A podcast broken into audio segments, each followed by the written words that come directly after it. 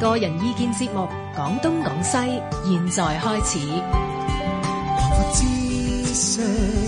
領域，網絡文化通識，Free as the wind。廣東廣西。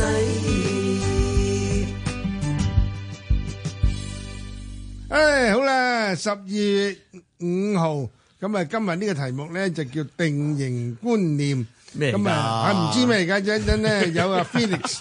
有啊張燦輝教授，咁啊有晚次同我咧就主持嘅。啊 Felix，係你解解咩叫定型觀念先？嗱，我初初聽定型觀念，我都唔知係乜，誒 我都想講，但係我都唔知係乜。但係我我原先誒想揀呢個題目，我用個英文字諗嘅，英文字叫 stereotype。 stereotype 嗯 stereotype 咁我諗一講呢個英文字咧，誒都好多人會一講 stereotype 就係啊，我知道佢點解，即係講緊你望住某一種人咧，你就定你就會將佢定型定格咗，佢係佢係某一種人啦，或者佢會做某一類型嘅嘅事情啦。咁但係咧，我哋頭先咪後都講啦，啊如果我要揾個中文嘅即係直接一個翻譯嘅字咧，又真係唔知係乜喎。係咁我哋誒、呃似乎啊一個定型觀念係其中一個誒咁誒，我我嘅聽嗰詞彙陣就好學術性喎，定型觀念啊啊係好學術性，似乎就咩啊？好似喺學術會議講嘅啫喎，係咪啊？我日常生活幾時聽過叫定型觀念咧？但 stereotype 我哋成日都聽咁嘛，可以係啊咁 講。啊係英文就係嚇咁其實原本咧就係喺印刷度用嘅，即哦係最早咧活字印刷，即係執執執好晒啲字粒，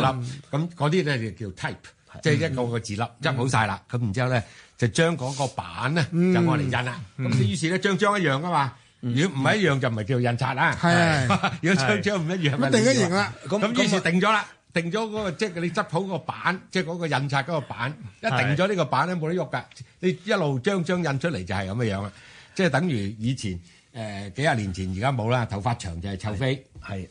係嘛？係咁呢呢個咪有一種定型咦啊咯，最簡單阿啦。張教授而家頭髮都唔短喎，我見到。而家就唔係喎，而家冇呢個定型喎， 冇咗咯，而家而家冇咗冇咗啦喎，啊冇咗呢個定而型家喎另。外就以前喺英國你啊實知啊，係嗰啲光頭嗰啲叫 skinhead 啊，即係剃光晒頭嗰啲咧。係就一定係暴力分子，啱唔啱啊？係即係漏膠打嗰啲啊。啱咁而家咧，你睇哇，球場都唔知幾多，嗯係光頭佬唔係唔係啦嘛，嗯係嘛？咁即係呢個咧就係話我哋人咧一定會有一種嗯即係對某一啲嘢有一個定型觀念嘅。係但啦，但最先嘅定型觀念可能咁講嘅，嗯你生個仔，個仔似你就話，咁啊叫做 stereotype 咯。 stereotype 啊好似你啦咁 啊，你就即係因為冇咁啊好嘅，一咁個啊好一個嘅，冇即係做出證嚟明㗎嘛，係證咪啊明？冇紅眼出場。喂咁啊但係咁喎，係誒哎我睇過一個即係生物學嘅教授係講，即係佢研究啊，佢話咧仔凡係仔女都好咧，生出嚟一定似老豆老母，老豆多，女似老母少嘅，係一個女都係尖啊嗯啊因為點解咧？於是個老豆一 睇，哇，似我，於是就負責養大佢唔。使嗯驗啊 DNA。係冇得啊驗噶嘛， 以前滴血咩都唔似得我㗎嘛 係咪？咁真係一可能有啲咩係？我唔知啊，你 w i l t thinking 嚟嘅，即係話唔係，你問下問下 Felix 咪知咯，佢生個仔啊嘛，即係係細路仔 B B 嗰陣到一歲咧，佢話咧，因為嗱，你凡係細路仔咧，一定有一半嘅染色體係爸爸，係一啦半咧就係冇誒媽媽度嚟噶嘛係啦。咁所以佢話通常你細個嘅時候咧，就係爸爸嘅尤其是外貌啊嚇，同埋一啲誒聲音啊或者 whatever 啦，咁咧就一定係爸爸嗰邊起作用先嘅，係啊即係發揮咗作用先嘅。女都係一樣嚇嘅，你見到啲細路女咧，多數似父親嘅。即係個胚胎已經識揾老闆啦。係 啦，即係話，即係呢個咧就係演化出嚟嘅，因明為白因為人 因為淨係靠阿媽唔得啊嘛，你係譬如獅子啊唔同啊嘛，獅子老豆完咗肯去噶啦嘛，啱即係你嗰啱啲動物咧就冇所謂似邊個都得啦，咁啊但係係人咧人一定要父母一齊養個細路仔啊你以嘛，前講緊幾一千年前啊喺條村度，你係啊，你點知嗰個阿媽生咗出嚟邊個係老豆咧？係啦嗯可能成條村都經過手嘅， 點算咧？邊個認咧？咁好啦，咪似老豆啦，於是即係呢個係係細路仔嘅一種即係生存嘅。戰略啊，你可以咁嗯講一種 strategy。咁我唔知係真定假啊，但係即係生物學家佢係有，我睇過一篇講法啦，就係咁樣樣嘅。嗯，啊定型，嗯，咁第日第日出去啲要小心講説話啦，見到啲小朋友唔好話唔似 老咁豆。啊誒，我哋咧就話寫劇本咧，成日就話 stereotype 咁啊，係啊，劇咁本咧又就話一咧定有有有呢個字啊就嘅。話誒係做乜嘢要你寫啲誒劇本咧？個個都一一識嘅咧，即係有一個講法叫陳腔濫調啊！係啊即係你咧，全部人咁講你咁講，人咁話你咁話，完全咧就出翻版。我哋而家用用咗另外一個講法就翻版。翻版翻版咧就係 stereotype 啊，即係你都冇創造性嘅，全部都係舊嘢咁唔係樣。但係咁喎，志官，即係從編劇嘅角度咧，誒，尤其是電影，你唔係時間好多啊嘛，你九十分鐘，譬如你有十個角色咁，咁你可能一兩個唔係定型嘅，或者唔係 stereotype，女主男主角、女主角啦，其餘嗰啲一定係要嘅喎，唔係咧，我邊有時間啲觀眾，即係等於。點解出嚟一個差人要着制服咧？因為一眼望埋去你就認到佢係差人啊嘛。嗯，係係嘛呢個即係你講咁如果差人係長頭髮啊，又戴個黑眼鏡啊，成面胡鬚啊，咁呢個壞差人啊嘛。咁你即係你係靠外在嘅好多呢啲咁嘅符號啊面譜化，面譜化啊，即係等於以前做戲點解要黑面白面咧？即係等觀眾一眼望紅面埋係冇去錯就知道好。緊要緊要好緊即要係觀眾其實你同佢分，你同佢區分咗一啲類別性嘅嘢咧。冇錯啦，其實係你唔好話觀眾啦，即係其實日常生活都係㗎，係啊即係即係人類似乎係要接受你嗰啲 variables 唔可以太多㗎嘛係如果唔係你太嘥時間啊嘛。嚇。即係你譬如以前講老師就一定要似個老師噶嘛，即係你出嚟教學啊，你上誒好藍多布長衫咁啊，梗係要係啦啊着女個仔老啦師嘅衫咁。其實呢啲同區分同類別係咪有個關係咧？譬如有㗎嗱，譬如我問下教授啦，呢個哲學問題嚟嘅。 嗱，譬如我我屋企養貓嘅，係咁，但係天下間冇一隻貓冇兩隻貓係相同㗎嘛。係咁每隻貓都唔同咗，但係咁我算唔算係叫做 stereotype 咧？我望住咗貓就嗱，當你知道話咗唔好去相同裏邊講嘅時候咧，其實唔好講話貓啊，我其實呢排我我都睇過好多嘢，譬如話你睇摸一棵樹係相同嘅。係啊啱啱啱。你話你譬如你再行街睇啦，邊個樹嘅一樣，咩叫一樣？嗯係咯，咁但係我行街見到我我形但係容嗰棵問題係呢樹，你唔可以話我係 stereotype 㗎。問題大佬話 stereotype 裏邊講，唔係我呢就個分唔係即係分類性啊嘛，分類係譬如話，我將譬如我知道貓同埋豹同埋老虎嗯同埋獅子係叫係貓科嘅時候咧，呢個貓科就係要將就乜嘢係一個類咧，呢個類咧做埋一齊。呢個類裏邊咧就有佢嘅共同嗰啲不佢哋嘅佢性質噶嘛，嗯就係容而家容許佢哋嘅個別嘅唔同啊嘛。嗯我當然知道個別唔同啦，即係貓譬如話顏色唔同，佢佢反應唔同個，種但我唔認同為唔同叫啊貓科係咪？係係啊，譬如我哋話咧，我哋話，譬如話我哋話白種人啊，白種人、黃種人、黑種人都係人，但問題我哋一望嘅時候咧，係已經知道咗白種人係有一啲特別嘅一個係係誒誒誒誒狀態裏邊啦，佢佢膚色等等咧，係同我哋黑同我哋黃種人唔同啊嘛，所以呢種係一個係我呢個所謂嘅 classification 好重要嘅。有分類，因為唔係分類好重要，唔係的話，我哋咁冇辦法整嘅啊！咩我哋冇辦法，全所有一切嘢都係乜嘢啊？都係一個咧，係一呃個係誒誒係係呃誒唔同嘅。唔係你太嘥時間。係啊冇可能唔係㗎即係嗱，我哋教嘅書就嗯知啦。即係你一班裏邊有幾廿個學生，有時你一望啊，如果你所謂以前啲人講話齋，人生經經驗夠嘅咧，嗯一望佢嘅樣啊，即係譬如志官考演員啊，考嗰啲咧，行入嚟幾步啊，志官可以講嗯係嗯行行幾步已經知㗎啦。咁呢啲咧，你可能會錯，十個裏邊有一個錯，或者一廿個裏邊有兩一個個錯嘅會嘅。因為咧嗯你 stereotype 咗佢，因為你呢呢個因為 stereotype 咧係有好有壞嘅，好嘅咧就係幫助你嗰個生活啊，誒你要了解好多嘢嗯咧簡單啲啊嘛，嗯但同時一樣，我哋認唔止講喺生活裏邊啦，我認識世界都一樣㗎。嗯係你哋唔能夠係，譬如話嗱，好簡單。我如果係一個我哋一個唔係我哋唔係一個植物學家，你發覺嘅時候咧，你會睇到咧咩樹咩花都差唔多啫嘛。譬如蘭 花，譬如個蘭花你話有幾萬種個大佬係啊，好多係啊㗎一分個話，譬如真係的而且確咧，每一每一個每一類嘅蘭花同呢一類蘭花係唔同嘅。但係哦，蘭花係蘭花咯，係咪啊？蝴蝶蘭咪要因為黃色個白色咁樣差唔多啫嘛。但係其實呢個唔得噶嘛。即係話咧，我諗咧對人睇法嘅時候，你講啱就咩？第一樣我睇面足面嘅世界嘅時候咧，其實係大部分係透過類。透類過係一個咩？係一個係我哋分裏邊呢樣嘢係咁樣。譬如話，我哋唔會理，我哋唔會理㗎。你個手機係會係係係係嗯有聲啊，又係因為係誒咩咩手類喺係手機唔同牌類子裏邊咧係嗯決定咗㗎嘛。嚇，我話呢個用乜嘢？因為咁先至係乜嘢？係會令到啊，我哋會係係會講嘢知道做緊乜嘢。嗱，呢嘢都係語言問題㗎。每人一講語言，就其實已經咩將一切嘢變成分類。嗯譬如我講台，咁你話我無數不同嘅台啊嘛，係嘛？嗯但我講台嘅字的話嘅時 嗯候咧，其實要柏拉圖講得啱㗎，即係如果你覺得係每個個別嚟講啦，我講唔到嘢㗎。我淨係湊過一個咩啊？工係商一個類一個相啊，咁咪講呢世界嘅係嘛？嗯哦，咁呢嗯個就就令人諗起周星馳個笑話啦。係嚇，你唔好以為呢呢把係槍，原來哦，原來係一個蘇跑， 你唔好以為呢個係蘇跑，係啊原來咧就係一個係一個風風筒，筒。係啊即係你會好好笑啊！但你笑呢種咁嘅笑話咧，背後又係反映咗頭先張燦輝講嗰樣嘢，即係話其實我哋人咧，首先咧就係根據嗰個 type 啊，係講個種類，你可以話種類認識嘢嘅係認識世界嘅，即係我諗 B B 都係㗎。首先要知道邊個係爸，邊個係媽， 係嘛？呢個好緊要，唔好有奶便是娘喎，有奶便是娘啊唔掂㗎啦喎。喺佢眼中嘅都係人嚟噶嘛。佢哋仲有譬如話動物佢唔啊知㗎，佢唔知動㗎。物知道，譬如話好簡單，好簡單一樣就動物知道咩嘢食得，咩唔食得。哦，係啊，冇譬如話你錯。話，譬如貓糧咁樣啦，譬如話你唔能夠俾狗糧佢唔食啊，俾貓係啊，糧唔就識有㗎，唔啲識嘢㗎啦。點解啊唔係，佢可能佢唔係佢聞到味道咧，同埋可係咩能佢哋嗰個嘅 perce- 佢哋嗰個嘅感官咧，唔喂，係我哋咁樣嘅。貓糧唔係大自然，狗糧係人造出嚟㗎喎。係佢點分咧？即係嗱，你講佢第一次食，第一次食啊，嗯係得嗱，佢食過一次貓糧啦，佢梗係唔肯食狗糧啦，佢知道呢啲唔係佢食開嗰啲嘢嘛。係而係第一次佢從來冇食過嘅，第一次你俾啲狗糧佢，當然當然，你咁講啱嘅。咁佢點知咧？譬如我諗你講你咁另一方面就問，譬如我諗我細佬嗰養貓啦，嚇我嗰陣時貓真係賣貓魚，係啊係啊，係要炒出嚟咧，係要做埋啲飯整埋佢自己整㗎嘛，撈撈撈撈埋㗎係嘛啊。係咪第一我諗而家所有人養貓都唔係咁用啊嘛，係咪都係食貓糧貓啊食貓糧啊嘛係啊係啊，有有有有有嘅，就話譬如話，譬如話我咁啊，貓嘢仲識唔識食魚嘅咧？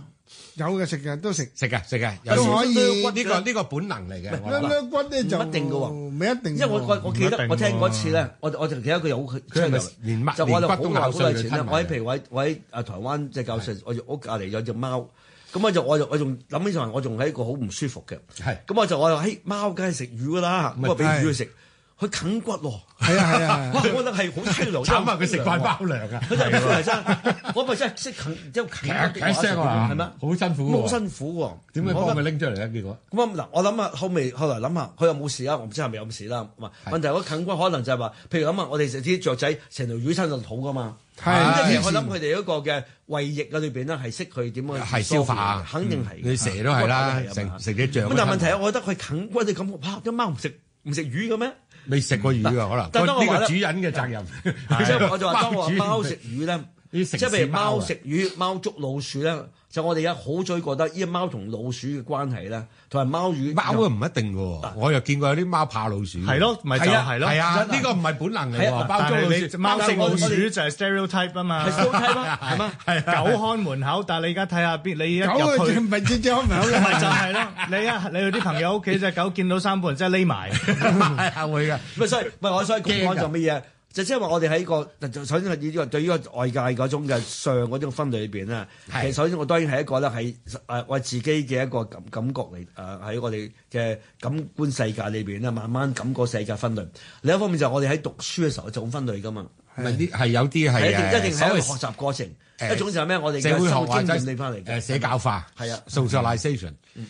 即係係你點知你點知貓捉老鼠啫？先生話噶嘛，係牛耕田咁好細個已經讀噶啦。牛其未實必耕田喎，係嘛？ 馬耕田都有㗎，有點解你又唔有有講馬好多耕好田多咧？阿女仔又人曉耕田㗎喎。咁但係細個讀呢個社會又冇教 stereotype 呢樣嘢嘅喎。其實其實你咁講咧，咁樣聽落去，佢其梗係唔實係好教啦重要嘅一都唔課需嚟要嘅教喎啊。因為你係梗當係你話啦人，你話人之初性本善嘅時候咧，就呢個成個我哋三字經三字經裏邊咧，就已經教咗你啲世界係咁分法噶嘛。係即係我哋冇一樣嘢，譬如話，你如果你係讀主日學，你發覺呢個世界有神啊等等咧，佢呢個將話呢個裏邊咧係慢慢令到你點睇世界，點人嘅關係，潛移默化你嘅點樣噶嘛？係而睇世界一定一定頭先講就用類用相用一啲嘅一啲嘅一個一個一 type 嚟睇嘢。係用用睇類用形嚟睇，係有一咪有一個誒歸咗類啊嘅類嚟睇，係啦咁後邊咧讀誒你則學嗰陣時咧就更加多嘢啦，又光啊，又木 啊，即係變咗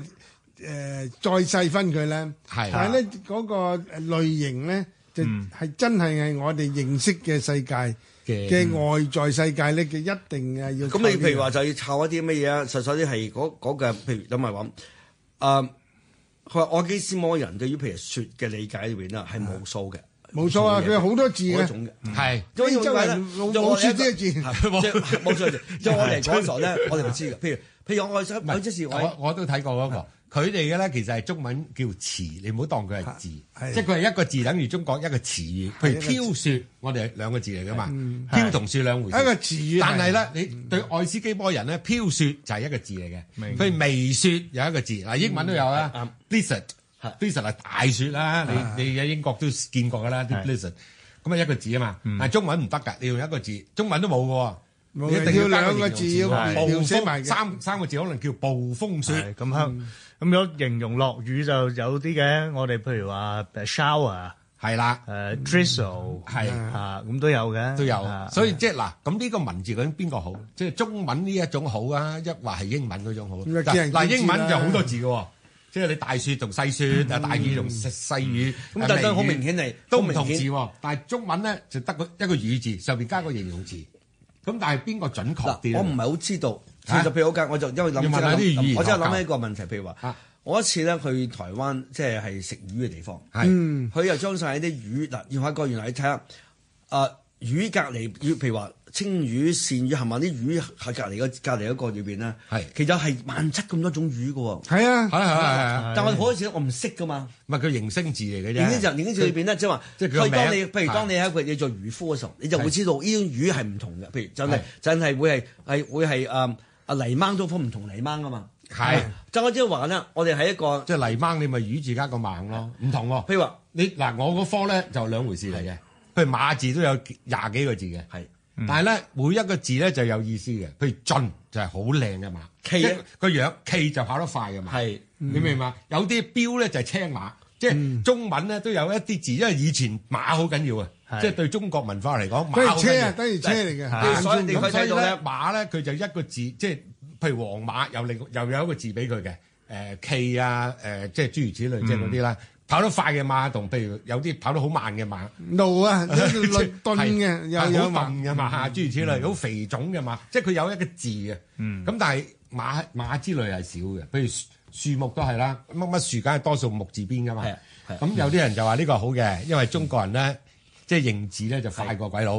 因為鬼佬你要你知道啲魚嗰啲名啊。你就慘啦，逐個逐個讀啊！ 啊邊係啊咩叫 pine 啊？即係你逐逐種唔同嘅係係我書知讀道我知道係啊啊，係嘛？係啊譬如啱話啊誒，另外咧仲有喎，誒嗰啲金屬又係係喎，即係 iron 啊、高啊嗰啲咧，要作個字學喎。中文唔唔緊要我哋起碼有個部首喺度，全部係金字邊，係啦你知道一金字邊咧就係金屬嚟一一嘅，講部首就即係就係佢咁講啦。你所得其實咧係 type 先，係上然後先講佢嘅佢嘅佢嘅現字佢嘅不同嘅類別，係因為因為種同類係唔同啊嘛咁。其實係喎，呢個好有趣喎，即係其實中文字本身都係 stereotype 嚟梗嘅。係啦文字中文係中文啊，係分類上上分晒係啦，㗎就嘛。係真係從個印刷，你真係排字版，真係我金字部首、唔係佢幫魚字部首、馬字部啊首，係部首就係類啦，係啊，部 Ờ, 車係嚟啊啊，部首就係類啦嘛個氣字都係啦，即係係啦反下誒凡係氣病字體旁又係咧，係咯一睇個字就知係呢種病嘅稱呼嚟嘅啦。係啦，又係又係啦，病字旁又係啦，係啦係啦係啦如果屍體個屍字旁就更加啲啦，身體啊，身體部分係啦，啊係係個身體嘅動作啦，嚇係啊係啊咁所以咧就呢個都係誒屬於 stereotype，係 stereotype 就係呢個定先係型 type 嘅先觀念。所以我哋等一頭先一開場咧，我哋話你要揾個中文字係比較難，我哋我就揀咗定型觀念啦，因為其實我誒咁、樣開始咧，我覺得好啱嘅，係因為通常我哋一講 stereotype，今時今日一講呢個字咧，係好似有少少係貶義嘅，有少少唔好嘅嗯用法，冇錯係但係其實我哋而家個討論咧，其實全部係正面嘅喎。梗係啦。嗱，當因然為你佢而家冇你冇呢個諗法，咁你唔能夠冇 type 就唔得嘅 type 認係㗎識唔到，認識唔到外邊世界。係係㗎，係㗎，即係其實 stereotype 未，即係而家日常用語就好似去話，哇乜你冇新意㗎，或者你已經係你已經係有啲成重見複啊，啦。重複又重複啦，係 啊。嚇好，我咁哋聽只歌先。人間定格，鄭秀文唱嘅，跟住咧新聞報道之後再翻嚟傾過。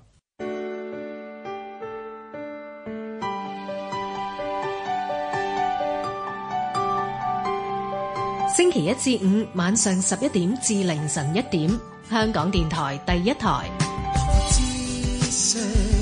領域，網絡文化通識，free as the wind，廣東廣西。十二月五號咁啊，繼續咧，我哋講啊呢個題目咧，今晚嘅就叫定型觀念。咁啊，有啊張燦輝教授，有 Felix，同埋咧主持人有馬恩賜、劉天賜。咁啊，上文呢，嗰半小時講咗啦，呢、個定型觀念嗰、個誒、呃、開題啊。正面嘅。正面嘅可以啦好重要嘅好重要。原來我認為人咧認識外部世界咧，都係靠定型嘅。係啊，中國咧嘅字咧，係雖然話六種做法，其實咧都係用定型觀念嚟到去做呢個金主嘅，呢要。個木嘅，咪定到嗰啲咪咩咯？咩轉借 啊、唉會議啊，哎有啲係 abstract，即係太過太抽象啊抽象嗰啲，係咁啊用咗其他啦。嗯，如果唔係咧，都係用咗歸類，歸類歸咗呢個嗯類，咁啊冇得拗啊，唔使唔使講啦。歸錯咗咪死。 嚇咁啊誒作會啲㗎新字咧，係都係用呢個觀念嘅喎，係啊，係咪啊？不過而家都冇得作噶咯嚇誒喺呢個你你化學元素裏邊咧，喎。係係，因為有百幾種啊嘛，係好多字都係作㗎，係因為嗰陣時未有㗎，未有呢啲字啊。係咁佢係氣體嘅，佢咪用個氣字頭啦，氣係氣字誒嘅邊旁啦啊。如果佢係金屬嘅，咁咪用咪金字金屬邊咯咁啊係係啦咯係啦，咁樣咯。誒，當年咧，因為中國人咧就唔係學用拉丁文先噶嘛，啊咁所以咧佢咪就係用咯啲木啊、誒木材啊，或者係誒木料啊，咁咪用木字旁啦嚇，用誒石字旁礦礦產咪用石字旁啦嚇。唔使用人嘅動作都係手字旁啊，嗯係手字旁即係手邊咯心字啊、係心啊，好多都咁㗎。個感有水咪情水啊字旁咯，有乜嘢三點水咯，咁樣係一定邊邊係咁讀樣啦啊邊嘛，啲人就話係有 火啊，火字火。啊，冇錯，啱係啊啱。係啊，咁所以呢個咪就係咧定型觀念嘅一種誒最好嘅注腳啦，係嘛？嗯嗯嗯，但係又弊在即係好似好似英文你有啲即係你又翻譯唔到啊 stereotype。係啦，即係而家用就頭先頭先新聞前就係講嗯有有少少貶義啊，今時今日啲人用係即係你誒，即係因為頭先講啦，即係每一個人都要經過經過用 type 啊，即係所謂用型嘅去理解呢個世界。咁所以我哋有所謂典型啊嘛，typical 嘅係啊啊 typical typical 嘅嘢。咁但係咧，即係話誒有啲有啲嘢咧唔能夠入於一個型格或者入於某一類嘅時候咧啊，但係你係夾硬要將佢分類喎。所以通常你用呢個字，如果係如果係想話人咧，就係係其實基本上就係話你好個人好似有啲成見喎，哦。啊你我成見都係一種 stereotype 嚟嘅。係啦，就係話你將嗰樣嘢先入為主咗喎，你唔去了解多啲，你就已經係作咗個定論喎。係咁我冇時間啊嘛，邊有咁多時間去認呢識個咁多咪 人？剛才一開始嗰時講咧嚇嗰陣時話誒長頭髮就係飛仔咯，係啊啦，係啊係啊，嚇係啦但係誒嗰個人粗眉大眼，咁呢個梗係奸奸地㗎啦，即係武夫嚟㗎啦，係係係啦，嘛？但係我諗嘅一個一個題，我我唔識我唔識解㗎，問大家嗱 stereotype 咧，你知道 type，但 stereo 嘅字咧係點解咧？嗱 stereo 我就啊由 stereo 立體聲啊嚇，嗯咁但 stereo 點解個 type 變咗一個字一個字加埋一齊咧？嗯點用 stereo 咧？係啊，唔知啊，嗰陣時印刷係咁用嘅，唔係但即係你開始開始定咗佢就於是但叫 stereo 嘅 stereotype，我譬如話我諗一個一字元嘅時候咧，係因為呢個譬如話嗱係咪同？譬如我通常而家我講 stereo 就係誒你嗯係咪 stereo 㗎？你㗎你㗎你㗎你嘅電視係咪㗎？你㗎你㗎你嘅唱機係咪啊嘛？係咪嗯係係啊？咁咧 stereo 咧其實有譬如我哋講話立體聲啦，嗯可唔可以立體聲即係話咧就係將將啲嘢變成係唔係平嘅，變咗係一個有具體嘅嘢嚇。啊但係唔係咁解啦，我就唔知道 stereo 嘅詞係點嚟唔嘅。知佢係咪加落去嘅？啊呢個呢個我就冇查證到。係啊，係啊，嗯咁啊，即係係嚇，但係 type 咧，即係佢原本個用法咧，就係嗰個所謂用以印刷嗰個版，所以變咗咧冚唪唥出嚟咧。我知道呢個都呢一式一個樣 type set 啊，個係 type 啊啊，係咪咁樣啦？係咪啊？咁知其道實呢、個呢、個咧就除咗話我哋認識之外咧，就喺藝術上都好重要。嗯嗯嗯，喺人上所謂我哋講嘅所謂象徵啊，其實都係一種種類嚟嗯嘅。即係點解你睇中世紀啲畫？誒兩一個男女上邊咧就要畫個 Cupid 啊，一嗯個 B B 仔拎住支箭射個愛神咁拎住支箭去射咧。咁就係話俾你聽，哇！呢兩個即係畫裏邊個男女咧，可能有一種愛情嘅關係啦，或者當時仲未嗯情慾都未定㗎未情慾嗯墮入呢個愛河。情慾好少用 Cupid 嘅喎。有 Cupid 有㗎，Cupid，誒呃即係包括埋呢個寇美 Eros 德哦 Eros 啊同 Cupid 係同一字嚟㗎嘛 Eros 呢個字呢 Eros 係 Eros 係希臘，希臘轉咗係係羅羅羅馬先係 Cupid 㗎又嘛，啊變咗 Cupid，係啊係。一定一定有性關係。係啊係即係愛欲嘅關係愛啦欲關係，即係愛同欲嘅關係啦。咁你你點解嗰啲中世紀啲畫就係全部用呢啲噶嘛？即係係用一啲誒外在嘅象徵嚟代表一即係你啲你宗教一樣最緊要嘛，譬如十字。十字假架。假就係一個 t r 呢十字架 s t e r e o t y 啦，因為呢冇個係呢係個呢個 symbol 咧係代表晒係所有嘅差唔多基督教嘅精神喺度啦嘛。係係咪即係如果耶穌基督唔喺十字架裏邊係會係係會係死，嗯然後係復活的話咧，就冇嘢好講啦。咁呢係個啊真係大家知道啱啊嘅。所以十字架呢個嘢咧係最大最大嘅一個一形象嚟㗎嘛。係就係呢個就會呢個呢個就係你就係又呢個引算十字架申到啦係烈士咯，係啦，Marta 嗰啲即係烈士嘅人亦都呢個啊係咧，你又係從咧西方文化咧係嘅認識裏邊講喎。係啊喺中國文化以前未傳嚟中國之前咧，呢係個冇係一個一個十字咧，可能係一個陽光嚟嘅喎。係咯而家我哋見到嗰個誒萬字咧，個萬字好似就係嗰個調調轉轉咗㗎調轉咗希希特拉特拉嗰嗰個就調轉啦嗯嗰嚇個印度嚟喎，啊喺印度嚟嘅呢個字咧，其實咧係一個陽光嘅誒。哦，代表太陽。太陽嚟嘅嗯喎，咁、所以咧好多時咧，你會感覺到咧呢、個完全係同個文化約你定定俗成，係嗯嚟嚟嚟嚟到去誒俾咗個意含義喺度裏面。嗯，喂，咁如果當然咧，我我又奇怪喎，如果非洲人嚟到，即係或者唔好未必講識非㗎洲嚇，嚇啊佢佢梗係我哋都唔知啦。嗯你呢啲咁抽象嘅嘢，有一個即係可能你話比較原始啲嘅部族嚟到嗯我哋，佢見到即係飛機場嗰只飛機，佢以為雀仔喎，會唔會？誒唔知佢個觀念嗯 點你樣會。點樣去理但係解咧佢我哋而家成日用嗰啲，即係而家我哋差唔多係由於由於全球化啊嘛，就盡量唔好用文字，同埋盡量咧就用實物嘅象徵，即係翻翻到象形文字嗰個時代啦。咁嗯嗱你呢個咧有個搞過一個笑話㗎嘞噃。係咩？係啊，呢、個笑話咧就係咧，誒、好多人認為咧，誒、一個誒、符號咧，係就係世界性嘅，啊，咁誒唔知道原來符號有文化性嘅。哦，哦，譬如咩咧？譬如有啲地方咧，佢話整個菠蘿喺度，個菠蘿咧就代表咧呢個檢 疫，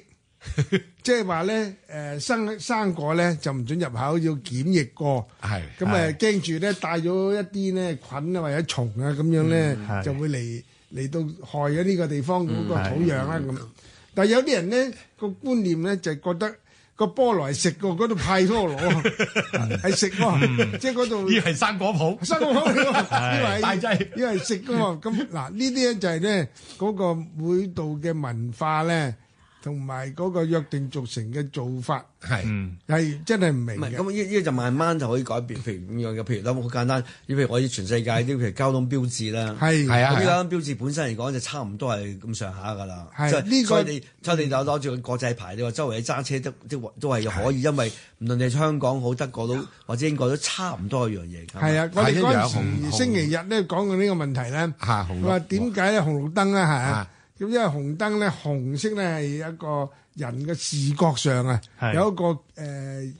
警告嘅嘅色彩，你會緊張影上嚟嘅。嗯嗯綠色咧佢嗰個係一個比較温和嘅色彩，係咁啊容易啲 relax 嘅誒鬆鬆弛啲嘢過馬路啊咁嗯樣。但係咧，阿馬鼎盛講一個笑話好笑喎，嗯佢話原來文革時候咧，紅衛兵咧曾經就想唔得改喎。 紅色又唔咁但係呢個四嚿嚟噶， 四嚿咁做咩一定要紅色就係紅色係危險啊誒停止，係綠色係通過咧？啊呢個係西方嘅四嚿，係調轉佢得唔得？點知得唔得？咁紅好色就彩咧，因為咧咁樣改就好嘅。阿馬阿張日輝教授講咗個好重要嘅 point 啦，就約定做成咗即係世界性啊嘛，係係一個世界性嘅咪誒誒符號嚟噶嘛。你一改就結啦，係，咪呢度呢度都有個問題嘅，就係話歷史上咧，由於啲文化大家冇乜溝通啊嘛，我哋唔知道，我哋又唔係印度人係嘛，唔知道個印度個萬字諸如此類。咁但係但係而家呢啲咧就容易搞啲啦，即係譬如紅紅黃綠燈呢啲交通燈咧，因為汽車係西方人發明啊嘛，佢一開始咧用咗紅黃綠燈。係啊，嚇佢咁交你通冇計佢都係，譬如你飛機啊、輪船啊都係。轉廢-都係。轉廢佢開始啊嘛，你-你-你都未有公路，你未有汽車嘅時候，佢已經有喂，咁啊，呢樣嘢。中國到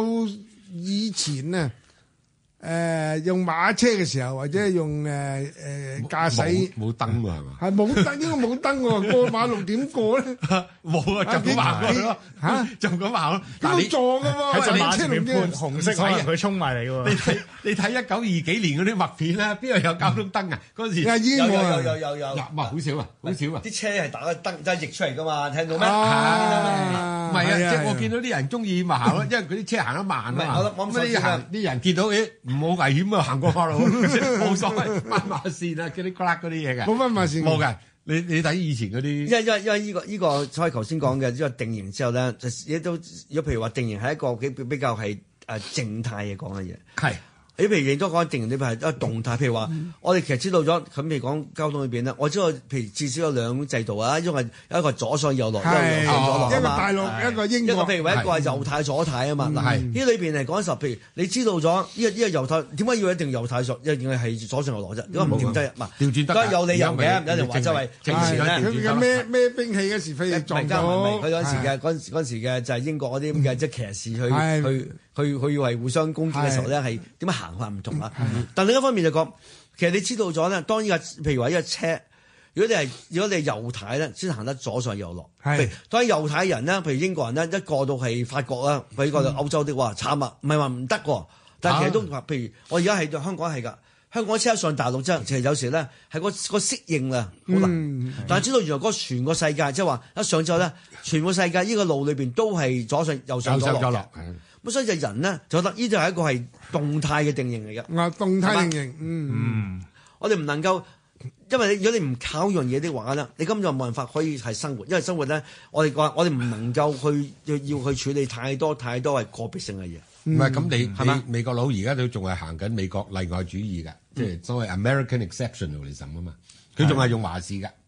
哦，啊，你大國家你去到加拿大都已經係攝氏啦， 全部全世界都全世係攝氏界係係佢嘅啫係美國佬係用華氏啊嘛，係啊。你又用誒公升，係喺美國咧用用加膠崙掣，係咁跟住咧，仲有啊，打波仍然係用幾多碼嘅喎，嗰啲美式足球嗰啲咧，係啊用掟碼㗎係呃嘅喎係啊，佢唔係掟幾多個 meter 嘅係啊喎，佢唔睬你喎。喂，講你嗰個誒專長啦，跑馬係啊係啦，啊以前咧就仲係綠化廊幾多綠化化廊廊啊嘛啊嘛，啊一一幾多里碼綠化一里廊啊啊，六法咩我我唔就六法即係幾多啊？誒一一個法郎咧，大約嚇，大約咧就係二百米，係二百米六，法郎咧就係千二米。點解用用呢個法郎嘅詞咧？咪哦英國式咯英國式噶嘛，英國係咁噶，係啊英哦國即係英國佢英佢分咗嘛。譬如 fit 點解用 fit 咧？又據稱某個皇帝只腳嘅就係咁大隻嘅，長就度係咁大啊啫係。咁大隻啱又係啦嗯嘅，係啦，啱啊又係喂啊。嗱你成日聽過 at At arms arm's length 係啦，誒就係因為咧佢嗰陣時咧喺呢個誒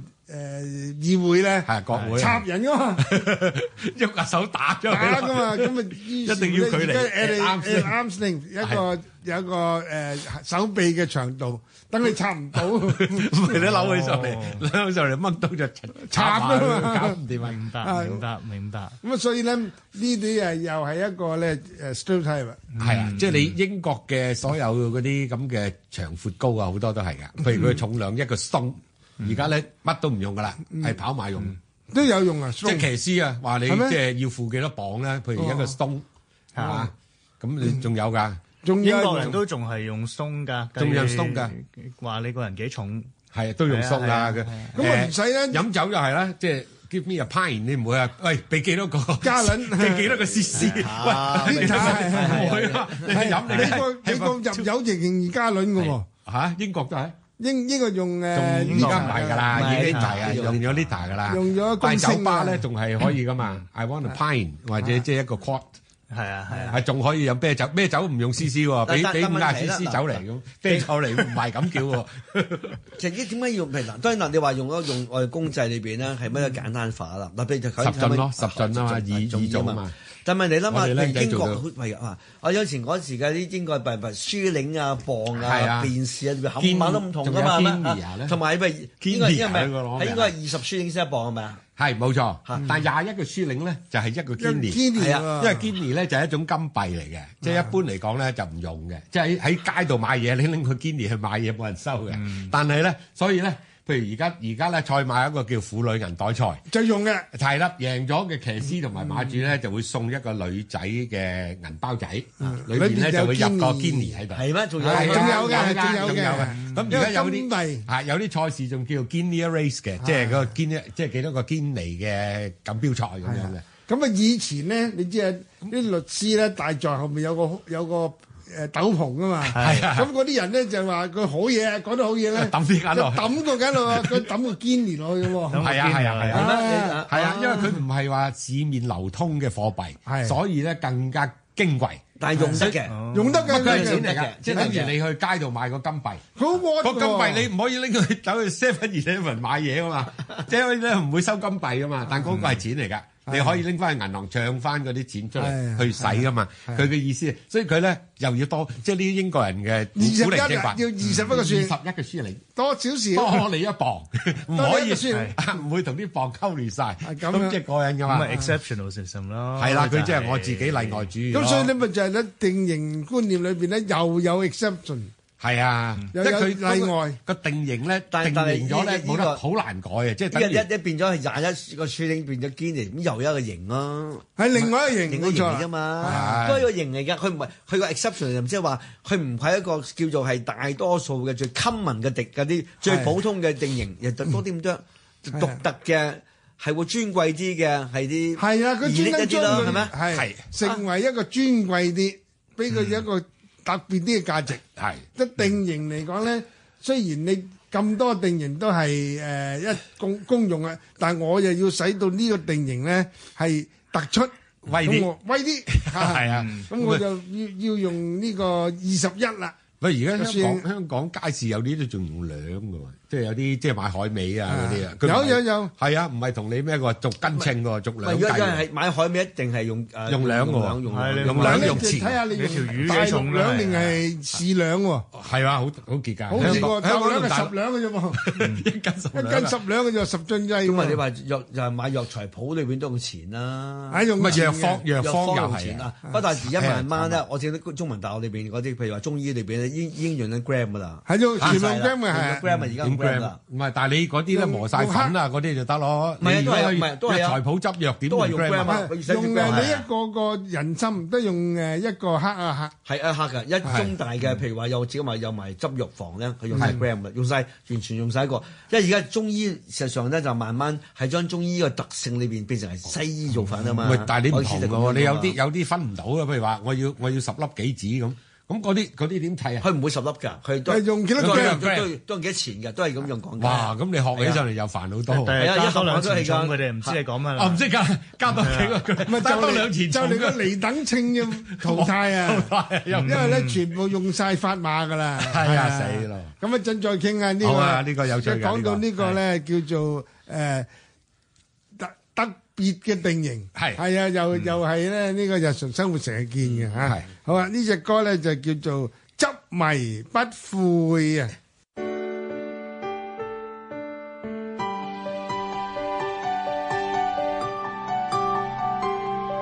星期一至五晚上十一點至凌晨一點，香港電台第一台。知識領域，網絡文化通識。Free as the wind，廣東廣西。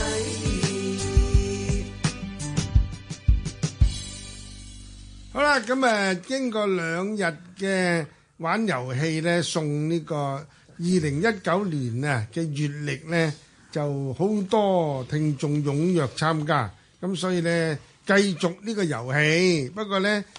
派之前咧就要答一個簡單嘅問題。嗱，呢個問題咧就話咧，請你講出今晚其中一位主持人嘅名字就咁就得啦。咁咧你可以打電話嚟咧，誒一八七二三一一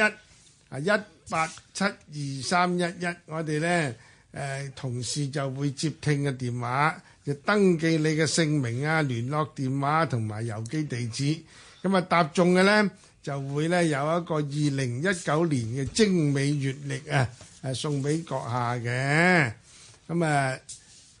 請你踴躍參加咯噃。好啊，咁啊，今晚咧繼續咧講呢個題目。咁啊，呢個題目咧就叫定型觀念，就有啊張燦輝教授 Felix 同埋咧馬恩賜同埋小弟劉天賜咧主持。咁啊，阿 Felix，係剛才咧我聽到你一句説話咧，相當啱嘅，就係、咧我哋可以講下係咪咧呢個世代啊嘅互聯互聯網啊？係啊，同埋咧，我哋而家嘅生活咧，係啊係將好多定型觀念咧都改變咗、顛覆咗咧。係啊，我覺得係㗎。啊嗯，點嗱點樣咧？你講嗰個情況，你個觀感點樣？啊，互聯網就其實已經將全個世界係我哋 globalization 啦，就將佢變成變成統一啦。啊，喺誒呢細個起碼喺個互聯世界入邊，譬如你睇誒、呃譬如你睇最近呢啲運動啊，我諗我可以用運動嚟嚟試下舉個例子。譬如你而家睇奧運會啦，係以前咧就好得意嘅，你話我 stereotype 咧唔緊要嘅。係 嗱，以前我哋睇奧運會咧，譬如你話誒一百米短跑，嗯你就梗係覺得係某一類別嘅人或者某一類別嘅國家選手咧就會跑出嘅。係你話誒我要一萬米長跑，就而就家都係咁又係一啲某一類型、某一啲國家嘅選 手。嗱，我一講咧，你個腦已經有一啲人樣啊、國家名字喺度㗎啦，係咪啱？啱啊啱啊，一講誒自由體操，一講係游水、嗯 球類運動各樣。但係你睇下今時今日咧，過往呢譬如十年八年咧，嗯其實呢啲現象開始係誒係顛覆咗嘅。係譬如我哋以前講話打啊打高爾夫球，嗯，你就係諗啊係啲高貴啲嘅貴族啲嘅活動，蘇格蘭人啊啦，係係啦 啦， 紳士嚟嘅，紳士啦，啱啊或者係啲咁啊好啦，咁啊出咗一個叫做活士嘅人啦，哦啊，係咪？小太誒啲老虎啊， 係係啦，咁啊泰裔美國人係啦，嗱咁啊又